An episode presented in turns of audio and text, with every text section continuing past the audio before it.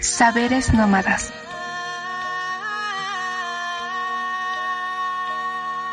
Tránsitos digitales que desmontan y desterritorializan los caminos hegemónicos del conocimiento. Diálogos que van hacia la búsqueda de otras formas de pensar. Una producción de Urdimbres para el Rule Comunidad de Saberes. Hola, ¿cómo están? Buenas tardes. Bueno, pues ya estamos en un viernes más de Saberes Nómadas y bueno, pues estamos transmitiendo desde el proyecto El Rule, Comunidad de Saberes, que a través de Urdimbres, Feminismos Decoloniales y Saberes Nómadas convocan cada viernes a encuentros de saberes transfronterizos, aquellos que rebasan los límites no solo epistémicos, sino las fronteras recreativas, pero también las fronteras que nos ponen ejes éticos, morales y que nos llevan más bien a pensar desde otros lugares y otras disciplinas. Y si no a pensar, al menos a repensar aquellos ejes que pensábamos ya resueltos, ¿no? Y justo es que estoy comentando todo esto porque nuestra invitada de hoy es, pues, ¿qué puedo decir? Experta en el tema de lo transfronterizo, pero también de lo cultural, de la difusión, del pensamiento, y todo eso lo hace no solo a través de una manifestación que puede ser artística, sino también política, cultural y una forma de vida en sí misma. ¿De quién estoy hablando? Bueno, primera de Elisabetta, pero diagonal, Marco Coronel, que encarnan esta figura intermedia y que me encanta, ¿no? Liminar, que es también esta presentación que ahorita va a ser de sí mismo, antes que nada, Bienvenida, Elisabetta, y pues si nos puedes hablar de ti. Muy bien, muchas gracias por la invitación a Urdimbres, a este espacio que, si bien está abierto a todas las formas de expresión, mi nombre es Elisabetta Marco Coronel. Eh, a grandes rasgos, soy gestor cultural, comunicólogo, me dedico a la comunicación organizacional. He estado colaborando en Secretaría de Cultura alrededor de cinco años en actividades tanto de gestión como actividades culturales. Algunos de los recintos donde yo he estado, tanto como Marco y Elisabetta, ha sido eh, Panteón San Fernando, Museo de la Ciudad de México, Museo de las Culturas del Mundo, eh, también ya como última estancia el RULE Comunidad de Saberes. Y bueno, eh, también me dedico a la cuestión un tanto activista a través de mi arte drag. también hago Vogue, que quizás ahorita ya, lo, ya no lo hago tan seguido, pero aún sigo siendo miembro 007 de la comunidad Ballroom del el capítulo Ciudad de México. Eh, no tengo casa, pero pues ahí seguimos dándolo y disfrutando cada momento. Pues muchas gracias, Elisabetta. Y bueno, pues justo estamos hablando de estas expresiones artísticas de tu práctica como gestor, también en un proyecto muy bonito que está en el Rule que se llama Ruleteando, que hacen un trabajo precioso y que vale la pena que no solo lo sigan en redes, sino sigan aparte las actividades que Marco propone eh, con Dragas de la Calle y Diagonal, también con esta presencia que hoy tengo aquí enfrente, que no tiene una idea qué belleza, que es Elisabetta, ¿no? Entonces justo es que uno de esos campos pedagógicos, una de esas herramientas y al mismo tiempo territorio que tú eh, decides eh, más que usar es implementar y sobre todo reapropiarte, es a través de la expresión del cuerpo, ¿no? Entonces, eh, aparte de hacer una declaratoria de no binaridad, de salirte de estas fronteras también, que es muy importante para ti, me encantaría pues que nos hables de esto, de la potencia que tiene la expresión del cuerpo y sus formas. Muy bien, eh, es bien interesante y también es un fenómeno que al día de hoy quienes hacemos este arte, esta nueva forma de vivir, no nos explicamos. Eh, curiosamente, pareciera que es transformar en un momento actitudes, formas de sentir, formas de comunicarte. Y va de eso el drag. Yo creo que nos permite transitar, nos permite conocernos. Yo creo que es un factor muy padre autoconocerse. Eh, algunas veces con mis compañeras, colegas o personitas muy cercanas a mí que comparten este arte, me dicen que se atreven a hacer cosas que ni ellas mismas o ellos mismos sabían que podían hacer. Y creo que a partir de esta liberación, esta forma de disfrutar el drag y de vivirlo también, es como nosotros lo volvemos una expresión estamos presentes y aquí vamos a estar. Y como muchas veces hemos gritado y hemos estado tanto en manifestaciones, aquí está la resistencia drag. Ay, no, bueno, yo estoy emocionada y vaya qué resistencia, porque no solo lo hacen desde la práctica, la enseñanza, este, el intercambiar saberes, sino también como una, una forma de vida y este, con un pensamiento crítico, que eso es muy importante, ¿no? Entonces se une todo, eh, lo cual me parece fascinante. Ahora, justo es que tú hablas mucho, no solo en, el previo que, que tuvimos a este encuentro, sino te he escuchado en varias pláticas y para ti es muy importante el tema de la libertad creativa, y pero no solo en la creatividad, sino no se trata del sujeto que va y crea algo, sino que en, esa, en ese crear algo también hay una liberación, es decir, hay un acto de emancipación y de libertad.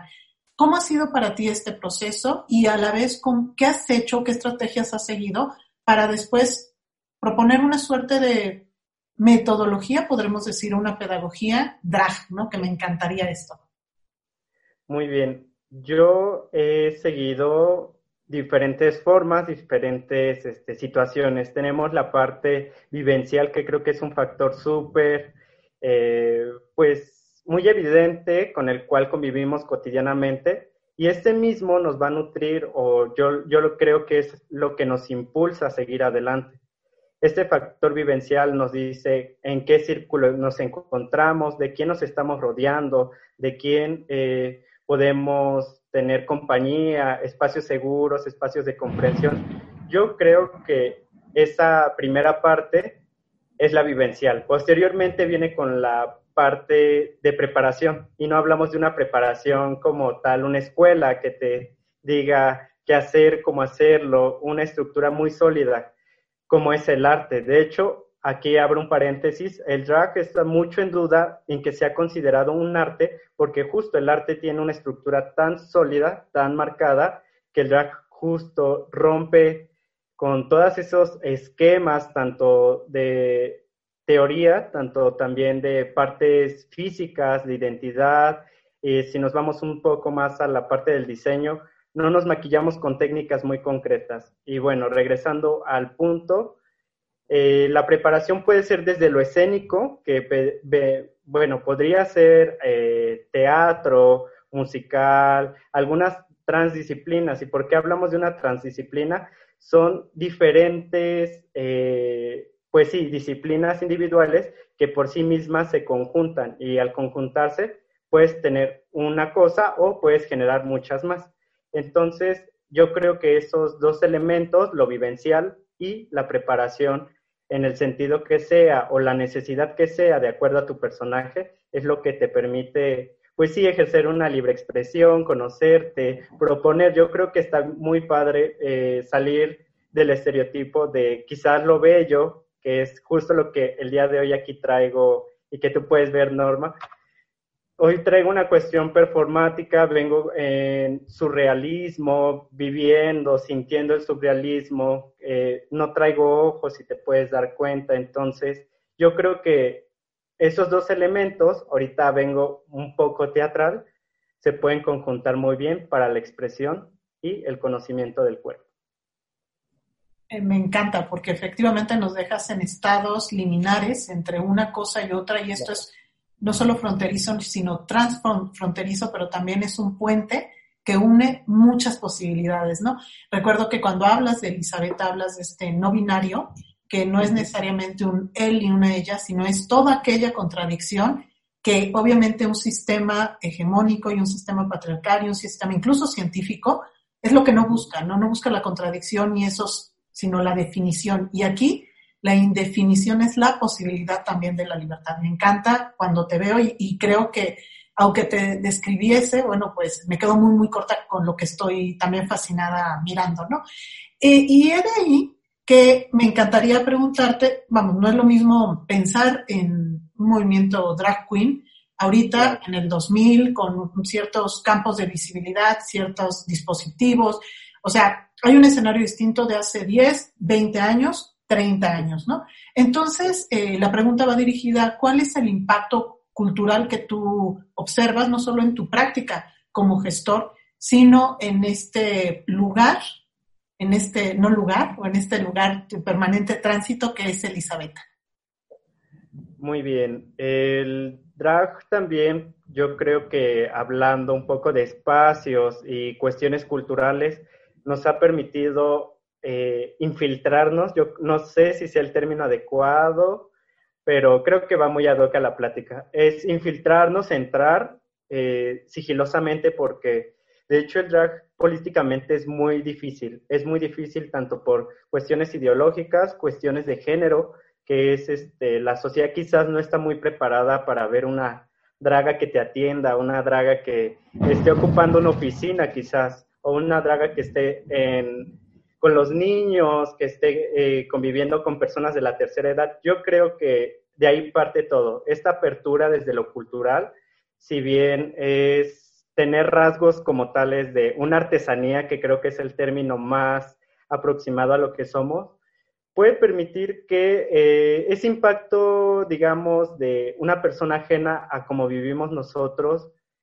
sea de desagrado, sino al inicio va a ser duda, va a ser intriga, pero yo creo que a medida que proponemos, quizás, eh, por ejemplo, regreso a mi, a mi poesía, a mi ejemplo del día de hoy, no traigo ojos, a muchas personas les da miedo, pero me escuchan hablar, me escuchan eh, quizás bailar o lo que quiera desarrollar en ese momento y es donde cambia el chip.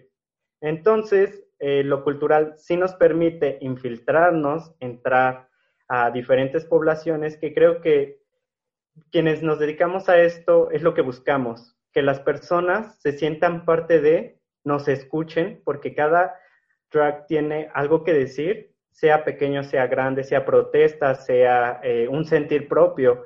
Cada drag tiene algo que decir. Entonces, somos muy astutas, buscamos cómo ahí llegar y así es como yo creo que, que estamos, pues sí, viviendo estas nuevas formas de entender lo cultural a través del drag. Y otra de las cosas que te quiero preguntar es que habitualmente pues también se tomó como un pretexto o como un consumo o con ciertos fines toda esta estética drag y pero realmente no había lugares o espacios de representación con voz propia de quiénes hacen el drag queen, ¿no? Eh, eso es lo que te quiero preguntar vinculado a un segundo momento, que es eh, que sé que estás por participar en un evento, que tú eres parte del cuerpo que organiza, y entonces, este, pues creo que es una excelente oportunidad de que también nos invites para que más allá de este podcast, tengamos la posibilidad de acompañarles en este evento. Muy bien. El evento se llama Travesti Callejera, creado por mi icónica Q, Michelle, eh, quien es coordinador de Dragas en la Calle. ¿Y de qué va Travesti Callejera? Travesti Callejera busca eh, acercar las tres T. Su forma en la que se escribe es TTT, Travesti Callejera, y que engloba personas trans, personas, eh, bueno, voy a hablar ampliamente, transgénero, transexuales y travestis, que somos quienes representamos la parte pues escénica y un tanto cultural. ¿Y qué busca travesti callejera ya con el término de dragas en la calle? Que personas, personalidades que están alrededor de nosotros, que nos rodean, que nos acompañan, que son personas que quizás sean nuestros mismos vecinos, tengan algo que proponernos. Y proponernos desde, eh, retomo una vez más, lo vivencial, desde su parte metodológica, eh, quizás su técnica, su propia forma de personificarse, de construir su personaje. Eso es lo que busca Travesti Callejera. Y en esta primera edición que, eh, pues, por cuestiones de COVID y de contingencia y todo esto que estamos viviendo, no, esta no era como la idea que se tenía del festival. Eh, no quiero spoilear mucho, pero el, el primer festival se tenía pensado que fuera todo tangible, que las mismas personas vieran los procesos que nosotras teníamos. En este caso y en esta edición vamos a tener ponencias virtuales, vamos a tener talleres de hazlo tú mismo en casa con lo que tengas. Es muy padre eh, en estos tiempos donde hay quienes tenemos cosas que hacer, hay quienes no tenemos cosas que hacer nos abramos un espacio para experimentar. Si a mí me gusta, pero no sé cómo hacerlo, Travesti Callejera es una oportunidad para que lo puedas ver. También no podemos dejar a un lado la labor muy grande que hacen muchas de las eh, compañeras que hacen show. Entonces vamos a tener shows digitales que eh, igual todavía no, no se sabe quiénes son, pero tiene esta intención de rescatar mucho lo que es el recuerdo o lo que vivíamos cotidianamente al ir a un antro, al, ir al museo, al ir al, eh, no sé, en la calle, en la misma calle ya había dragas haciendo algunos shows. Entonces, en grandes rasgos, eso es Travesti Callejera. Los invitamos. Va a ser del 27 al 30 de agosto y los primeros horarios, si mal no recuerdo, son de las 4 de la tarde en adelante. A partir de las 4 de la tarde este, empiezan todas las actividades del 27 al 30. Y si quieren más información, ya están los flyers en la página oficial de Dragas en la calle, en Facebook y también en Instagram. Perfecto. Entonces, este, nuevamente, pues ya están más que invitados, están próximos, digamos, tenemos tiempecito para organizarnos y ojalá que el año que entra, pues nos podamos sumar a las actividades porque bueno, pues la calidad es incuestionable, las participantes eh, es que hacen de eso también parte de su vida. Vuelvo a lo mismo, no es un pretexto o un tema de moda que retoma personas que no lo hacen y se benefician de ello. Aquí estamos eh, hablando con personas que viven en este, devienen en drags, ¿no? Eso me encanta, ¿no? Yo más bien como las pienso es como un devenir constante y algo bien enigmático. Te veo y más allá del miedo lo que me da es un enigma de seguirte contemplando, ¿no? Y bueno, este, también no sé si guste regalarnos unas últimas palabras y o algún mensaje que quieras dirigir para quienes están escuchando, para también, eh, si nos haces favor de darnos tus redes, cómo es que te pueden contactar para pláticas, este, talleres, cursos, etcétera. Muy bien, quisiera cerrar esta participación, un agradecimiento, gracias Norma, gracias al equipo de Urdimbres que sigue abriendo nuevas formas de sentirse acompañado, sentirse protegido, entonces quiero hacer esta mención. Y a las personas que están escuchando esto, independientemente de su corporalidad, si somos muy delgados, de tallas más grandes, personas mixtas, tanto de piel, eh, de formas de expresarse, de identidad, de género, todos quienes quieran expresar su, su sentir a través del drag, creo que es un buen momento. Acérquense y busquen a personas que realmente les guían, porque entendemos que la vida está nivelada entre el bien y el mal. Entonces, siempre hay que tomar lo mejor de todo, hasta de lo malo. Entonces, acérquense a personas que lo vivan, que tengan este sentido de acompañamiento. Hay muchas familias, como en el ambiente drag nos decimos, que somos hermanas, tías, sobrinas, madres. Toda esa familia siempre te va a recibir con los brazos abiertos. Y también quisiera eh, terminar esta, esta mención de que a pesar de que estamos pasando una situación muy difícil, no nos dejemos llevar por pues sí, estar en casa, que nuestra rutina, que nuestros planes se, truncaron un poco. Quizás sí hay nuevas formas de estar generando comunidad, que creo que es lo que necesitamos más que nunca en este tiempo, y que se expresen. Y una vez más, como siempre lo digo, sigamos transformando el dolor en arte. Muy bien, mis redes sociales son en Facebook, Elisabetta, tal cual, eh, se escribe mi nombre. Eh, con TIH, Elisabetta, y en Instagram es Elisabetta DQ. DQ por Drag Queen, Elisabetta DQ. Pues muchas gracias, Elisabetta, gracias, Marco. Y bueno, pues no me queda más que recordarles que todos los viernes tenemos actividades en Saberes Nómadas. Hoy tendremos justo la actividad, esta plática que nos viene a dar Elisabetta, pero este, bueno, este podcast se queda un poco como registro de aquello que está por acontecer. Eh, también gracias a El Rule, Comunidad de Saberes, que a través de su proyecto Urdimbres, Feminismos Decoloniales y Saberes Nómadas, pues nos lleva a cabo estas actividades. No me quiero retirar también sin compartir, pues que estos podcasts son posibles gracias a mis compañeros de radio, que son Eric Flores, Ismael Oribe y José Ortiz. La que está al habla es Norma Silva y pues vamos a ser nómadas en el saber. sigamos siendo transfronterizos. Gracias, Elizabeth. Muchas gracias, Norma. El RULE, Comunidad de Saberes. Arte, transdisciplina, tecnologías, cultura de paz. Eje Central 6, Centro Histórico, Ciudad de México.